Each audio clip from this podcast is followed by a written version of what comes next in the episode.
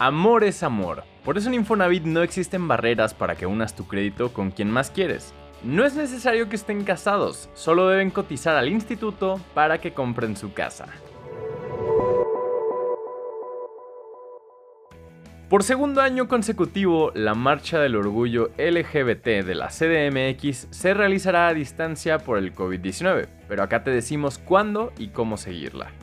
Sí, por segundo año consecutivo se hará de manera virtual, pero todos podrán seguirla a distancia en una transmisión que durará 10 horas el próximo sábado 26 de junio a partir de las 12 horas desde un lugar icónico de la ciudad, aunque aún no ha sido informado cuál.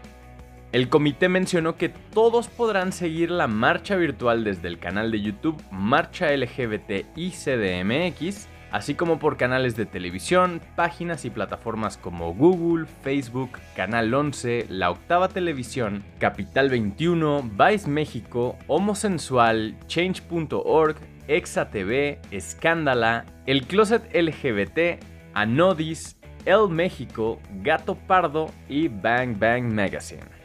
Además agregaron que durante la transmisión podrás disfrutar de shows musicales en vivo.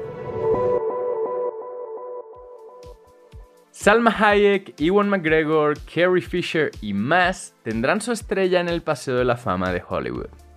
Salma Hayek es una de las actrices latinas más reconocidas de la industria del entretenimiento, y no podemos negarlo, pues tiene los méritos suficientes para considerarla así. Su trayectoria artística e incluso como empresaria hablan por sí solas y por si faltaba aclararlo, ahora ella recibirá uno de los reconocimientos más importantes del ámbito hollywoodense. Como cada año, la Cámara de Comercio de Hollywood se prepara para homenajear a algunas de las grandes celebridades de la industria del espectáculo. El jueves pasado se dio a conocer la lista de artistas que se incorporarán al mítico Paseo de la Fama localizado en aquel distrito angelino. En el anuncio destacó la presencia mexicana de Salma Hayek, quien en esta ocasión tendrá su estrella en la acera hollywoodense junto con personalidades de la talla de Ewan McGregor, Regina King, Willem Dafoe, Macaulay Culkin, Michael B. Jordan, Carrie Fisher y muchos más. La joven actriz, cantante y youtuber Rachel Segler está oficialmente confirmada para ser la Blanca Nieves del live action de Disney. La casa productora acaba de confirmar a Rachel Segler como protagonista de la adaptación. Esta actriz, conocida además por su trabajo como youtuber, debutará a finales de este año dentro de la industria cinematográfica con el estreno de la película musical West Side Story de Steven Spielberg. La también cantante además tendrá una aparición en la secuela de Shazam. Sin embargo, con su papel en el live action de Blancanieves, Rachel Segler de 20 años afianza su primer proyecto como actriz en un rol principal. Las extraordinarias habilidades vocales de Rachel son solo el comienzo de sus dones. Su fuerza, inteligencia y optimismo se convertirán en una parte integral para redescubrir la alegría en este cuento de hadas clásico de Disney. Eso fue lo que dijo en un comunicado el director de la película, Mark Webb.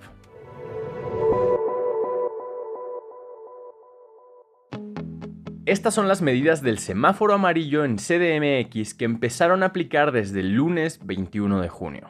Tras informar sobre la estabilización de la pandemia, las autoridades chilangas dieron a conocer medidas para eventos en espacios cerrados, cines y teatros.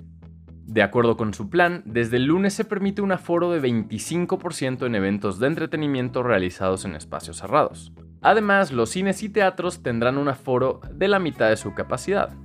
Pero eso no es todo, pues el aforo podrá subir a 60% en acuarios, bibliotecas, autocinemas, billares, boliches, casinos, casas de apuestas, plazas y centros comerciales.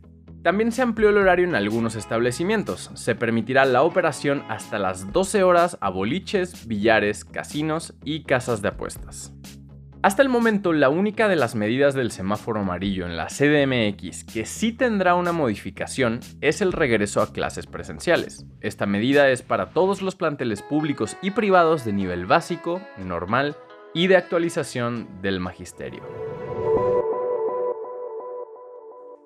Los golfistas Abraham Manser y Carlos Ortiz representarán a México en Tokio 2020.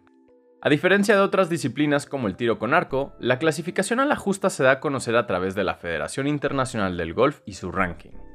Ahí, Anser apareció en el décimo lugar y Ortiz en la posición 22. De forma individual, clasifican los 60 mejores.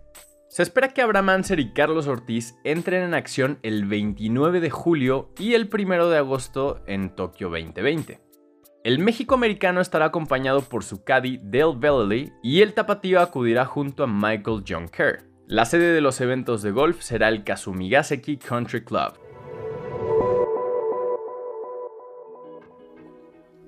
YouTube revela que el 70% de los mexicanos pone videos mientras hace otras cosas.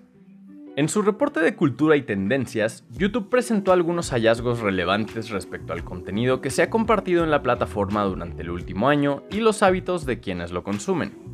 De acuerdo con los datos recopilados durante los últimos 12 meses, usuarias y usuarios de Internet mexicanos acudieron a la plataforma para sentirse más conectados. El 58% entró a YouTube para sentirse en mayor conexión con otras personas durante la pandemia y al menos el 66% estuvo de acuerdo en que en el último año vio al menos un video que lo ayudó a sentirse como si estuviera en un lugar diferente. Uno de los hallazgos más interesantes está en un hábito de consumo que muchos comparten. El 70% de los mexicanos admitió que pone videos para hacerles compañía mientras hace otras cosas. De igual forma, al menos el 92% de los internautas mexicanos ha visto una transmisión en vivo durante el último año.